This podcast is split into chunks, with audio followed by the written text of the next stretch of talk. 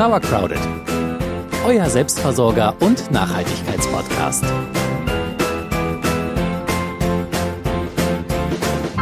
In unserem Gärbehälter brodelt etwas Grünliches vor sich hin. Es sieht total unappetitlich aus, aber muss scheinbar so. Was da gärt, ist Bier. Oder zumindest der Versuch, ein Bier herzustellen. Ob das am Ende geschmacklich überzeugt und wie es dorthin gekommen ist, erfahrt ihr heute. Und damit nochmal herzlich willkommen zu Sauercrowded, eurem Selbstversorger- und Nachhaltigkeitspodcast. Ich bin Jule. Und ich bin Celia. Und ich war ja eine Weile im Ausland unterwegs. Und immer wenn ich gesagt habe, ich wohne in Deutschland, in Germany, dann hieß es immer, oh, good beer. There is good beer. Ist Bier wirklich so eine urdeutsche Erfindung? Aber mitnichten. nee, ist es gar nicht. Ähm, ähnlich wie beim Sauerteig kommt Bier aus Mesopotamien und da wurde das scheinbar schon um 6000 vor Christus gebraut. Das kann man natürlich jetzt nicht mit dem Bier vergleichen, was wir heute hatten. Das war so ein Opala-Bupala-Experiment. Ich lass mal hier den, den Brotbrei stehen und dann geht er so vor sich hin und man isst das und denkt so, huch, schwips, fetzt. Ähm, ungefähr so ist Bier entstanden. ähm, in Deutschland ist es erst im Mittelalter angekommen, so mit den Klosterbrauereien und so. Ich will da jetzt gar nicht in die Tiefe gehen. Wenn ihr mehr wissen wollt, könnt ihr das auf dem Blog nachlesen. Ich habe auch noch ein paar Seiten verlinkt, wo es interessante Biergeschichten gibt. Wir wollen jetzt brauen. Vorneweg wollen wir noch ein paar Sachen sagen. Und zwar ist Bierbrauen schon eine etwas aufwendigere Geschichte, die man nicht mal so nebenbei machen kann. Also plant erstens genug Zeit dafür ein. Und auch die Dinge, die ihr dafür braucht, die zählen wir euch gleich noch auf, sind Dinge, die man nicht unbedingt zu Hause hat. Also müsst ihr da schon ein bisschen Vorbereitung einplanen und gucken, dass ihr euch äh, Behälter zum Beispiel und so weiter besorgt. Das vorneweg. Und auch alles, was wir heute tun, ist kein Rezept im eigentlichen Sinne, sondern wir testen das einfach aus. Ihr seid live dabei und ihr könnt dann halt hören, was äh, klappt gut, was klappt nicht so gut, was ist total schwer und dann bei eurer eigenen Experimentation selber ähm, umsetzen oder eben anders machen. So, was brauchen wir denn alles zum Bierbrauen? Ja, nach deutschem Reinheitsgebot von 1516, ein kleiner Fakt, wir wollen ja auch was lernen, brauchen wir fürs Bierbrauen genau drei Zutaten. Gerstenmalz, Hopfen und Wasser. Das Reinheitsgebot kannte Hefe jetzt noch nicht, also Hefe brauchen wir auch noch. so. Also sind es äh, im Endeffekt vier Zutaten. Äh, Malz und Hopfen und Hefe haben wir bestellt. Schon quasi abgewogen für fünf Liter Bier. Ihr könnt, achso, Malz ist gekeimte Gerste. Das kann man selber machen, aber Melzer ist halt auch ein Job und ich will mir das nicht anmaßen, das jetzt selber zu können. Deswegen haben wir fertiges Malz gekauft. Und das Malz entscheidet auch am Ende, was für ein Bier daraus wird. Wir haben hier helles Gerstenmalz, also wird's ein helles Bier. Man kann natürlich genauso gut dunkles Malz bestellen, dann wird's ein dunkles Bier. Ähm, so viel zum Malz. Also wir haben quasi einen Schritt beim Bierbrauen übersprungen, nämlich das Melzen, weil wir schon fertiges Malz gekauft haben. So, das braucht ihr. Dann braucht ihr Wasser. Das habt ihr wahrscheinlich in der Leitung. Das mal zu den Zutaten und jetzt braucht ihr noch jede Menge Zeug aus der Küche. Jawohl, aus der Küche braucht ihr zum einen einen wirklich großen Topf. Wir haben hier so einen über 10 Liter Topf. Dann noch einen zweiten großen Topf. Der kann auch ein kleines bisschen kleiner sein, aber wenn die gleich groß sind, dann ist das auch ganz gut. Ein großes Sieb natürlich, damit das reinpasst. Und dann noch so kleine Sachen wie ein Kochlöffel, ein etwas kleineres Sieb, ein Messbecher, ein Thermometer und später dann Bügelflaschen zum Abfüllen. Und Sachen, die man vielleicht nicht zu Hause hat, sind zum einen ein Gärbehälter, den haben wir auch bestellt. Wie viel Liter sind das? Wir haben für fünf Liter, ich habe auch noch einen großen Weinballon für zehn, also wir haben jede Menge so ein Zeug. Genau, also den hat man vielleicht nicht zu Hause, müsstet ihr mal gucken, wo ihr den herbekommt. Und dazu auch ein Gärröhrchen und ein Stutzen zum Verschließen. Das braucht ihr dann, damit, äh, wenn das Bier dann gärt, die Luft nach oben entweichen kann. Ähm, genau, und halt der Gär Keime reinkommen. Keime reinkommen, genau, und der Gärprozess stattfinden kann, genau. Also Gärbehälter, Gärröhrchen müsstet ihr vielleicht besorgen, den Rest solltet ihr zu Hause haben. Und wie gesagt, nochmal, Brauen nimmt recht viel Zeit in Anspruch, also plant einen ganzen Nachmittag ein. Wir haben das so getan. Und wir legen jetzt eigentlich auch gleich los. Schritt 1. Maischen. Wir haben das Melzen ja übersprungen, darum beginnt unser Brauprozess mit dem Maischen. Und bei diesem Prozess wird Stärke dann in Zucker umgewandelt. Und wir brauchen jetzt Wasser dafür. Wir haben 4 Liter Wasser im großen Kochtopf und erhitzen das Wasser auf 72 Grad. Das ist soweit, ne? Ich habe da schon mal was vorbereitet. Sehr schön. Wenn das Wasser, die 4 Liter auf 72 Grad erhitzt sind, dann kommt das Malz hinein. Jule, wärst du so freundlich? Ja, mache ich gern. Also wir haben jetzt hier ein, un ungefähr ein Kilo Malz für die 4 Liter. Ähm, wenn ihr mehr Bier oder weniger Bier macht, muss das entsprechend angepasst werden. ne? So. Schön rühren, ne? Möglichst klumpenfrei einrühren. Sieht Das gut klumpt aus. auch gar nicht, glaube ich. Das sieht so ein bisschen... Oh, da war ein Klumpen, hast du gesehen? Ja. Sieht so ein bisschen aus wie so ein Brei. Und riecht ein bisschen nach Kaninchenfutter. Ja, ganz recht. So, das muss jetzt hier ähm, ungefähr eine Stunde, nee, nicht ungefähr eine Stunde, so zwischen 65 und 69 Grad vor sich hin rasten. Das, das nennt man Eiweißrast scheinbar. Ich kann euch das jetzt chemisch nicht alles erklären, aber jetzt wird die Pampe süß. Ja, äh, irgendwelche Enzyme arbeiten jetzt bei 65 bis 69 Grad und machen das Ganze süß. Die Eiweißmoleküle werden umgebaut. Ja. Nach dem Eiweiß kommt dann die Maltoseraste und die Verzögerungsraste. Also innerhalb dieser Stunde wird diese ganze Pampe süß. Als Tipp vielleicht noch, damit ihr die Temperatur halten könnt, ähm, erhitzt das Ganze auf 69 Grad und dann nehmt den Topf vielleicht mal runter von der Herdplatte, dann kühlt sich das von alleine bis auf 65 Grad hinunter. Wenn ihr das merkt, dann könnt ihr es wieder aufstellen und so weiter. Dann bleibt es ungefähr immer zwischen 69 und 65 Grad. So eine Stunde muss das jetzt ziehen. Das bedeutet, wir können uns noch anderen Aktivitäten widmen und in einer Stunde stehen wir hier wieder am Kochtopf und gucken, was daraus geworden ist. Ja, das Ganze hat jetzt hier ein Stündchen vor sich hinge. Na, Koch kann man ja nicht sagen, aber so bei angegebener Temperatur mit ein paar Schwankungen. Sieht jetzt eigentlich ganz schön aus. Riecht wie Malzbier, finde ich. Und muss jetzt noch einmal erhitzt werden, und zwar auf 78 Grad. Das muss man wohl machen, damit die Enzyme dann die Aktivität einstellen. Ja, das machen wir jetzt und dann geht's mit dem nächsten Schritt weiter. Schritt 2, läutern. Soll ich das mal erläutern? oh, witzig. Ähm, ja, beim Läutern trennt man eigentlich jetzt das Feste vom Flüssigen. Also das Malz wird von der sogenannten Würze getrennt. Dafür braucht ihr jetzt den zweiten großen Kochtopf. Ein großes Sieb. Eine Schaumkelle, wenn ihr habt, geht aber auch mit dem Kochlöffel, wenn ihr keine Schaumkelle habt. Und ihr könnt mh, noch drei Liter Wasser aufstellen und auch auf 78 Grad erhitzen. Das ist der sogenannte Nachguss. Der muss dann nachher auch noch übers Malz. Also nochmal Schritt für Schritt. Wir haben jetzt hier unseren Dampfentsafter. Das ist ziemlich praktisch, weil der hat ja schon ein Sieb drin und darunter ist ein großer Topf. Das kann also gut abfließen. Das ist unsere Variante. Ansonsten, wie gesagt, ein großer Kochtopf und ein Sieb. Dann die Schaumkelle und oder den Kochlöffel und nach und nach wird das dann in das Sieb gegeben. Jule, möchtest du mal anfangen? Ja. Hier, mm, lecker. Das sieht doch aus wie ein schöner Getreidebrei. Und rein ins Sieb. Super.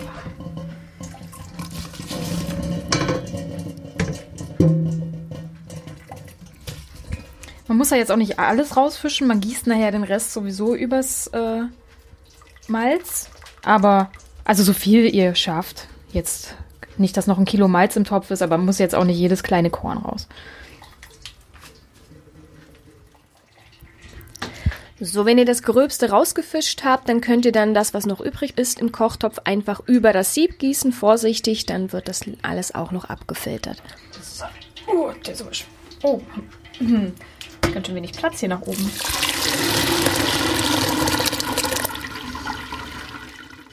Den Topf, der jetzt leer ist, den könnt ihr dann auswaschen. Den brauchen wir gleich nochmal. Man muss das von einem Topf, also man läutert zwei Runden. Schritt für Schritt.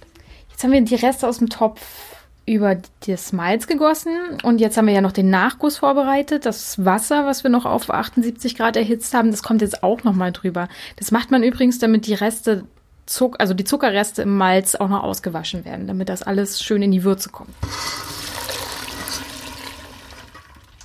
So, über alles, was jetzt noch im Sieb war, hat Jule jetzt das Wasser gegossen. Das ist also der Nachguss, wie sie gesagt hatte.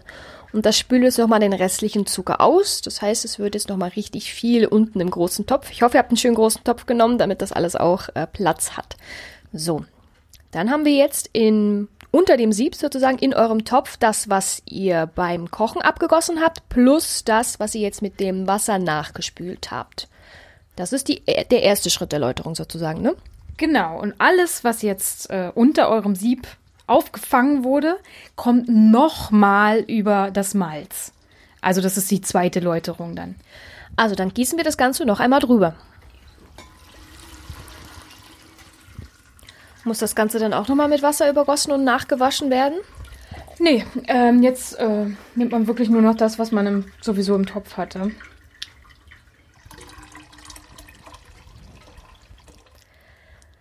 Es hat bei uns ein bisschen gedauert, vielleicht dauert es bei euch auch ein bisschen, aber wenn ihr dann das Ganze ein zweites Mal gefiltert habt, also nochmal über, euren, über euer Malz gegossen habt, dann ist das, was jetzt in euren Kochtopf aufgefangen ist, die Würze und daraus wird später unser Bier.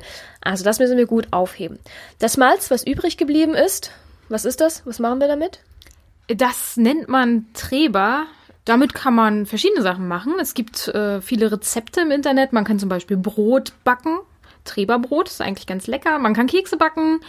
Ähm, wenn man keine Lust hat zu backen, kann man das auch äh, an Tiere verfüttern. Die mögen das wohl super gern, also Schweine, Hühner, wenn ihr habt. Die schlechteste Variante wäre wahrscheinlich, das einfach zu entsorgen. Auf jeden Fall brauchen wir es für den weiteren Brauvorgang nicht mehr. Nein, wir heben es auf und backen später nochmal ein Brot daraus, wie beim letzten Mal auch. So, das Läutern haben wir also geschafft. Weiter geht's. Schritt 3. Würze kochen. Ihr habt also die Würze in eurem Kochtopf und ihr könnt auch den Herd wieder anstellen. Das soll nämlich noch ein bisschen köcheln. Und jetzt geht's daran, die Würze zu kochen. Und wie machen wir das? Ja, das ist gar nicht schwer. Also das Ganze soll jetzt ähm, leicht wallend kochen und zwar für eine Stunde. Und ihr müsst noch den Hopfen dazugeben. Der Hopfen, ähm, der muss nicht gleich mit rein, aber so nach zehn Minuten könnt ihr den mit reingeben. Und ja, dann lasst ihr das eine Stunde kochen und dann ist die Würze fertig. Also es ist wahrlich keine Hexerei, was man hier machen muss. Ähm, so zwischen 70 und 80 Grad würde ich das kochen lassen. Nach 10 Minuten geben wir den Hopfen dazu. Nach einem Stündchen gucken wir, wie das Ganze dann aussieht. So, die Stunde ist um und jetzt müsste die Würze ziemlich schnell herunterkühlen. Das könnt ihr so machen. Ähm, lasst einfach kaltes Wasser in euer Spülbecken und ähm, ihr könnt auch noch Eis dazugeben, dann geht's natürlich schneller. Und dann stellt ihr den ganzen Topf einfach in das Wasserbad. Natürlich so, dass nicht, nichts in den Topf reinkommt, ja. Genau, ähm, bei 25 Grad können wir weitermachen. Und das haben wir jetzt gemacht. Unser Topf steht jetzt schon im Eiswasser und kühlt langsam vor sich hin ab. Oder hoffentlich auch schnell. Und wir nutzen die Zeit für ein kleines Quiz. Ein kleines Bier-Fun-Fact-Quiz. Jede von uns hat drei Fragen und wir stellen die uns gegenseitig. Und jede Frage kriegt einen Punkt. Und wir gucken mal, wer hier Biermeisterin ist. Bist du bereit? Ich bin bereit. Willst du anfangen? Gut. Ich beginne mit etwas Einfachen. In Thailand gibt es ein Gebäude aus einer Million Bierflaschen. Was ist es? Ein Wintergarten wäre Blödsinn in Thailand. Wobei das cool wäre, ein Wintergarten aus Bierflaschen. Es ist ein Museum. Es ist ein buddhistischer Tempel, tatsächlich. Und aus grünen und braunen Bierflaschen könnt ihr mal im Internet ein paar Bilder angucken. Sieht ziemlich cool aus, tatsächlich. Okay, du bist dran dem Fass den Boden ausschlagen. Woher kommt diese Redewendung? Das lässt dich ja wissen, ne? Hat das damit zu tun, dass das Fass vielleicht nicht stabil genug war und zu viel Bier ins Fass hineingegeben wurde und das dann dem Fass vor lauter Druck den Boden ausgeschlagen hat? Oder ähm, ein Mensch. Es hat damit zu tun, dass ein Mensch den Boden raustritt oder so. Du nickst ein bisschen. Okay, ich bin. Nein, ich komme nicht drauf. Erzähl's mir. Ja, ein Mensch schlägt den Boden aus, und zwar städtische Beamte haben im Mittelalter Fässerböden ausgeschlagen, wenn das Bier gepanscht war. Also, ich habe ja vorhin schon angedeutet, 1516 wurde das deutsche Reinheitsgebot oder damals noch das bayerische Reinheitsgebot erlassen und wenn die, und es wurde unglaublich viel gepanscht im Mittelalter mit Tollkirsche, Cannabis, was sie da alles reingemacht haben. Ja, und wenn das Bier gepanscht war, dann kamen städtische Beamte und haben deinen Fässern mit dem gepanschten Bier die Böden ausgeschlagen, damit du es nicht verkaufen kannst. Oh, hart. Aber die haben dann vorher geguckt, ob es gepanscht ist. Also wie wussten die denn, ob ich gepanschtes Bier habe oder nicht? Na, das haben äh, Bürger gemeldet. Also wenn die da dreimal gepanschtes Bier gekriegt haben in der Bude, dann haben die das gemeldet und dann kamen die Beamten und haben zugeschlagen. Also die Fässer. Das schlägt ja dem fast den Mond aus. Gut, also steht immer noch 0 zu 0. Ähm, mit dem Oktoberfest verbindet man ja vor allem Bier und Würste und so. Warum wurde das Oktoberfest aber ursprünglich gefeiert? Äh, ist es ein Erntefest? Vielleicht? Wäre eine schöne Idee. Nein, es war tatsächlich die Hochzeit von Ludwig von Bayern und seiner Prinzessin. Das war 1810 und zwar gab es dann da auch Pferderennen auf einer Wiese, darum die Wiesen hm, und so. Und dann war das so ein tolles Fest, dass es irgendwie jedes Jahr stattfinden sollte. Und dann gab es auch immer mehr Schausteller und Fahrgeschäfte und Brauereien, Gastronomie. Und ja, das mit der Brauerei ist dann ein bisschen ausgeartet.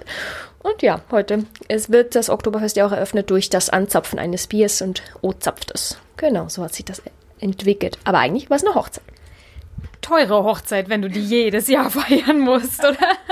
so, weiter geht's. Warum wurde ausgerechnet in Klöstern so viel Bier gebraut? Das habe ich schon mal gehört. Und zwar, die Mönche haben ja gefastet, aber Flüssiges berichtet ja das Fasten nicht. Und deswegen haben die halt Bier gebraut, damit sie sich da schön satt trinken und äh, irgendwie halb auch essen konnten, ohne aber das Fasten zu brechen. Also die wollten eigentlich nur das Fasten umgehen. Also irgendwie so. Ja, das ist äh, völlig richtig. Hungrige Mönche äh, wollten Bier trinken, aber weißt, äh, weißt du, lustig ist noch, das Bier musste ja auch abgesegnet werden vom Papst als Fast, äh, Fastenmahlzeit oder also dass es halt nicht das Fasten bricht und die Mönche von irgendwo haben Bier verschiffen lassen zum Papst. Und die Plörre, die da ankam, war so widerlich, dass der Papst gesagt hat, das ist kein Genuss, das könnt ihr trinken während der Fastenzeit. Ah, Mensch! Hätte er so ein richtig frisch gezapftes gehabt, hätte er das vielleicht verboten. Vielleicht, ja. Wie cool. So, dann noch mein letzter Fakt. Ähm, der dänische Physiker Niels Bohr hat 1922 den Nobelpreis bekommen. Das muss man nicht wissen, das sage ich dir jetzt. Aber die Dänen und ihr Nationalbier Karlsberg, die waren sehr, sehr stolz. Und was haben sie ihm zum Nobelpreis geschenkt? Eine Flasche Bier wäre jetzt ein bisschen mager, oder? Ja. Ein Fassbier. Nur ein Fass? Eine Brauerei? Sie haben ihm tatsächlich eine Pipeline, eine Bierpipeline in sein Haus gebaut. Es wurde neben der eigentlichen Brauerei nochmal eine kleine Brauerei gebaut. Die hatte dann eine Pipeline zu Bohrs Haus und hatte lebenslanges Ice Cold Brew Bier aus dem eigenen Zapfhahn zu Hause. Wow. Was man alles tun muss, um eine eigene Bierpipeline zu bekommen. Nobelpreis gewinnen. Das ist mir zu aufwendig nee, da gehe ich, da kaufe ich lieber. Oder ich brauche mir mein eigenes selbst zu Hause. So, letzte Frage für dich. Was ist das Zunftzeichen der Brauer und Melzer? Ein, also, wie heißt das denn? Ein, ein Gerstenhalm? Nein. Hätte ich ja beim Bäcker vermutet, aber das ist ein Brezel, ne? Ein Hopfenknüpfchen? Nein. ähm, Gerste, Hopfen, ein Wasserkrug. Nee, ganz falsch. Ich sag's dir. Es ist ein Hexagramm. Also diese zwei Dreiecke übereinander gelegt. Oha. Hätte ich auch überhaupt nicht erwartet. Und weil ich so überrascht war, wollte ich dich das fragen. Jetzt weißt du es auch. Aber weißt du auch warum? Nein. Wenn irgendjemand da draußen uns das beantworten kann, wären wir alle ein bisschen schlauer. okay, so, das war unser Quiz. Drei Fragen für jede. Wie viel steht's denn? Ich glaube, du hast gewonnen. Uts, uts, uts. Aber wir haben uns beide wacker geschlagen. Checker. Ich hab noch ein Fun Fact. Okay, noch ein Fun Fact, ein extra, ein Goodie. Ein Goodie to go. in Mecklenburg-Vorpommern, in unserem schönen Mecklenburg-Vorpommern, war es Brauch, dass die frisch vermählte Braut, wenn sie das Haus betrat, ein Gebet sprach. Und tatsächlich war es so, dass sie betete, wenn ich braue, hilft dem Bier, wenn ich backe, hilft dem Brot. What? Ja, äh, ganz lange, also bevor die Mönche in den Klöstern angefangen haben, Bier zu brauen, war das immer Frauensache. Also Bier wurde eigentlich wie Brot gebacken und so, das wurde von Frauen gemacht. Wann haben wir das bloß aus der Hand gegeben? Naja, die, das Männerbierbrauen ist, äh, hat tatsächlich erst in den Klöstern angefangen, weil da gab es so ein bisschen Mangel an Frauen. und dann mussten halt die Männer das machen. Schöner Fun Fact. Okay. Na, aber wir beleben das ja eigentlich wieder, ne? Wir backen unser Brot und wir brauen unser Bier. Wir sind da voll. Oh Gott, wir sind sehr mecklenburgerisch. Voll altbacken dann noch, oder? ich weiß nicht. Oder sehr emanzipiert, wir brauchen nämlich keine Männer. So. so. Okay. Also unser, gucken wir mal, wie ist es schon abgekühlt? Wir waren ja eigentlich gerade dabei, Bier zu brauen. Äh, die Würze ist, oh, sie fühlt sich schon sehr kühl an. Sind es schon 25 Grad? Ja. Vielleicht hältst du erst den Thermometer rein, bevor du das sagst. So, gucken wir mal. Ich habe mein, äh, mein Handthermometer rein. Oh ja. Oh, wie es riecht. Ja, super. 27 Grad. Das bedeutet, wir können jetzt ähm, den Würzekochvorgang abschließen und zum nächsten kommen. Schritt 4. Gärung. Für die Gärung braucht ihr einen Gärbehälter, den ihr euch eben besorgen müsstet, einen Trichter und dann auch ähm, das Gärröhrchen. Das alles müsstet ihr steril machen, sterilisieren. Das ist sehr wichtig, damit da keine fremden Keime reinkommen, sondern nur die, die wir da tatsächlich dann auch wollen vom Bier. Genau, äh, Hefe arbeitet ja bei Zimmertemperatur und Keime mögen Zimmertemperatur auch. Deswegen alles schön sterilisieren mit heißem Wasser oder mit Alkohol oder da gibt es ja Wege. Gut, dann gießen wir das jetzt mal da rein, oder? Gut, also Trichter steckt im Gärbehälter. Das heißt, äh, ich halte hier mal, damit hier nichts verloren geht und äh, nichts ausläuft. Und Jule, du schüttest mal. So mal nachgedunkelt.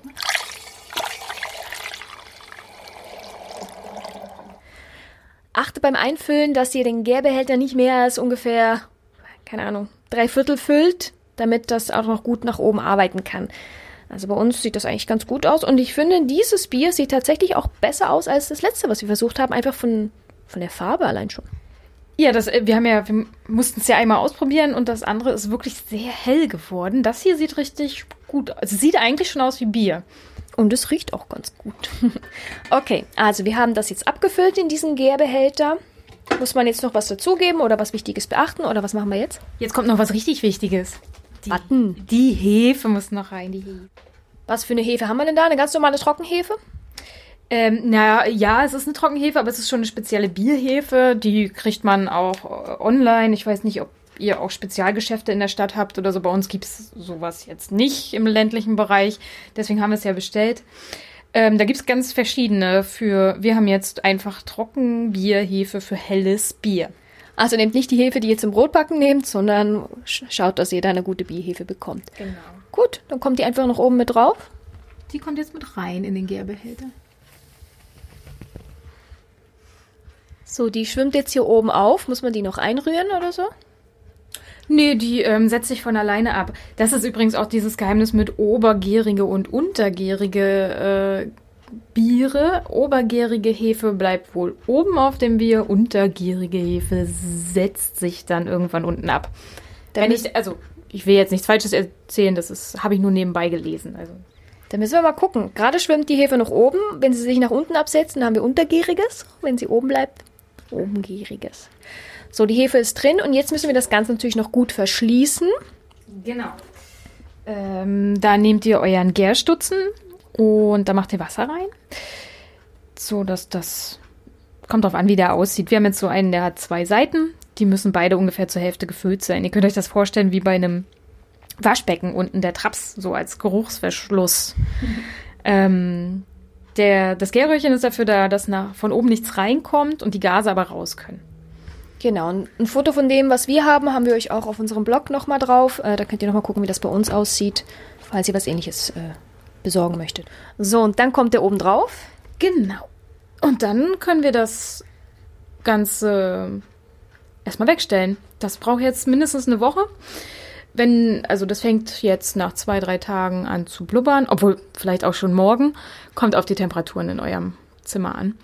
Und wenn es gar nicht mehr blubbert, ist es eigentlich fertig. Also so nach einer Woche können wir dann zum letzten Schritt übergehen. Muss das besonders kühl und dunkel stehen oder kann das auch in der Wärme stehen? Wird es vor direkter Sonneneinstrahlung schützen, ähm, nicht zu warm, also normale Zimmertemperatur. Sehr schön. Das bedeutet jetzt für heute ist erstmal Schluss. Der Gärbehälter kommt bei uns in den Keller. Und dann gucken wir mal nach sieben Tagen, wie das aussieht und sind bereit für den nächsten Schritt. Schritt 5. Nachgärung. Wir haben jetzt zehn Tage vorgespult. Ähm, neben mir steht unser Gärbehälter. Es blubbert nicht mehr. Das heißt wohl, die Gärung ist abgeschlossen und wir können jetzt zu Schritt 5 übergehen, der Nachgärung. Genau, das könnt ihr nach zehn Tagen, wie gesagt, tun. Und ihr werdet schon einen Unterschied sehen, weil das Bier ist schon viel klarer. Nach unten hat sich schön Hefe und Malz abgesetzt. Also ihr solltet da wirklich zwei äh, so Stufen sehen können. Und dann ist es bereit für die Nachgärung. Was braucht man denn bei der Nachgärung? Was ist der nächste Schritt? Wir müssen das jetzt aus dem Gärbehälter in die Flaschen abfüllen. Also wir brauchen leere, saubere, sterile Flaschen. Die warten bei uns gerade im Ofen darauf, äh, gefüllt zu werden. Dann brauchen wir Zucker. Den Zucker geben wir nachher in die Flaschen. Ein halber Teelöffel pro 0,5 Liter. Wenn ihr andere Flaschen habt, müsst ihr das entsprechend umrechnen. Der Zucker ist dafür da, dass die Hefe nochmal in Schwung kommt und sich dann Kohlensäure nachher auch bildet in der Flasche.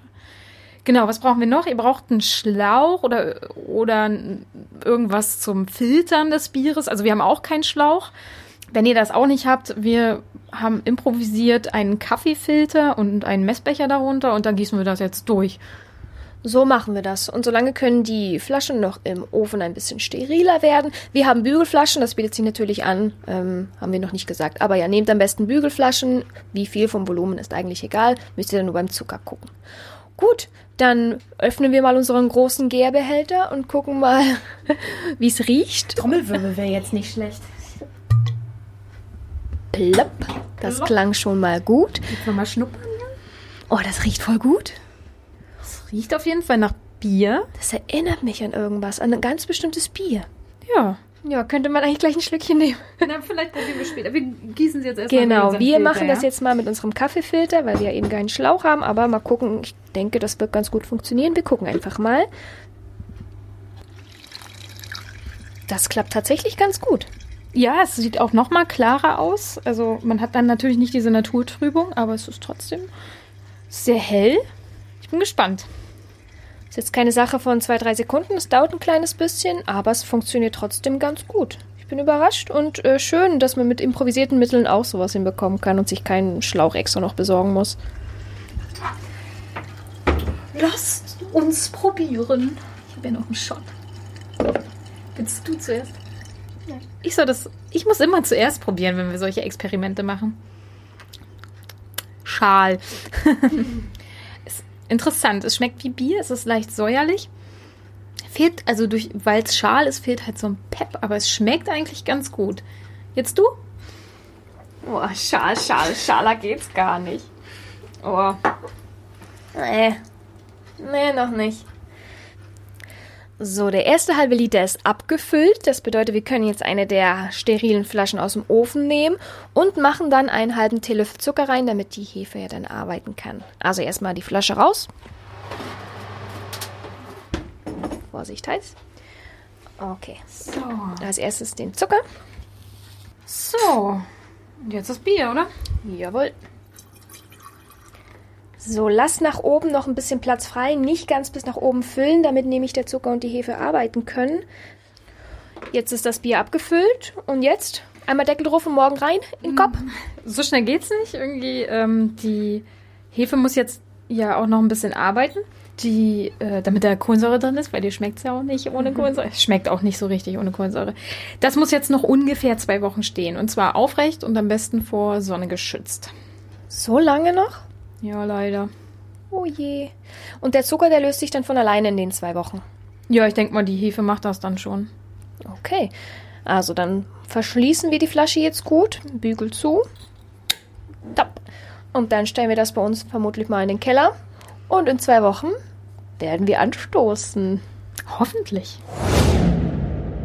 Tasting Time. Nachdem wir das Bier jetzt hier zwei Wochen angeguckt haben, wollen wir es natürlich auch testen. Soll ich mal die Flasche aufmachen? Do it, baby. Wow. Hab ich mich erschreckt. Na, aber das heißt ja, es hat Zisch drauf, ne? Ja, das hat schon mal. Also von Schal zu Zisch sind wir gekommen. Dann gieß mal ins Glas. Sprudel, sprudel, sprudel. Und? Was sagt die Nase zuerst? Ähm, eine feine Hopfennote, leicht orangiges Aroma. Riech selbst. Ich finde, es riecht eher malzig als hopfig. Naja, ihr könnt es eh nicht riechen. Also probieren wir es. Probieren wir es. Och, ich würde sagen, für den ersten Versuch ist das eigentlich ganz gut gelungen. Ja, kann man trinken. Willst du auch mal probieren? Also, Kann man trinken, klingt aber nicht so begeistert. Mal gucken. Ja. okay, ich weiß, was du meinst. Na, aber ich find's schon gut. Nein, ich, nein. Ich revidiere. Ich find's gut. Schmeckt mir gut. Und du hast recht. Es ist eher hopfig, weil es hat ein bisschen so eine bittere Note. Also ich gehe zurück von, meiner Mal von meinem Malzgeruch und geschmacklich finde ich es eher hopfig. Na, können wir uns das jetzt abends auf der Terrasse gönnen, oder?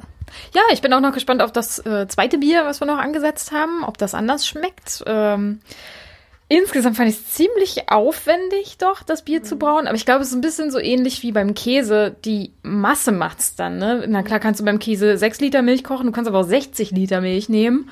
Dann hast du trotzdem gleichen Arbeitsaufwand. Und so finde ich, ist das hier beim Bierbrauen auch. Also du könntest ja auch 20 Liter Bier auf einmal ansetzen. Es wären die gleichen Arbeitsschritte, es wäre vermutlich ähnlicher Zeitaufwand. Ja, braucht man Zeit für, kann man machen, wenn man Lust hat.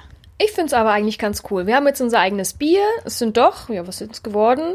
Vier Liter ungefähr, ne? Ja, ich glaube, es sind vier Liter jetzt. Das erste, der erste Durchgang. Und beim zweiten werden es auch ungefähr vier Liter sein.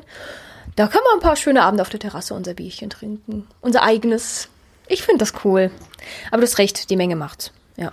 Mal gucken, ob wir das ein zweites Mal probieren.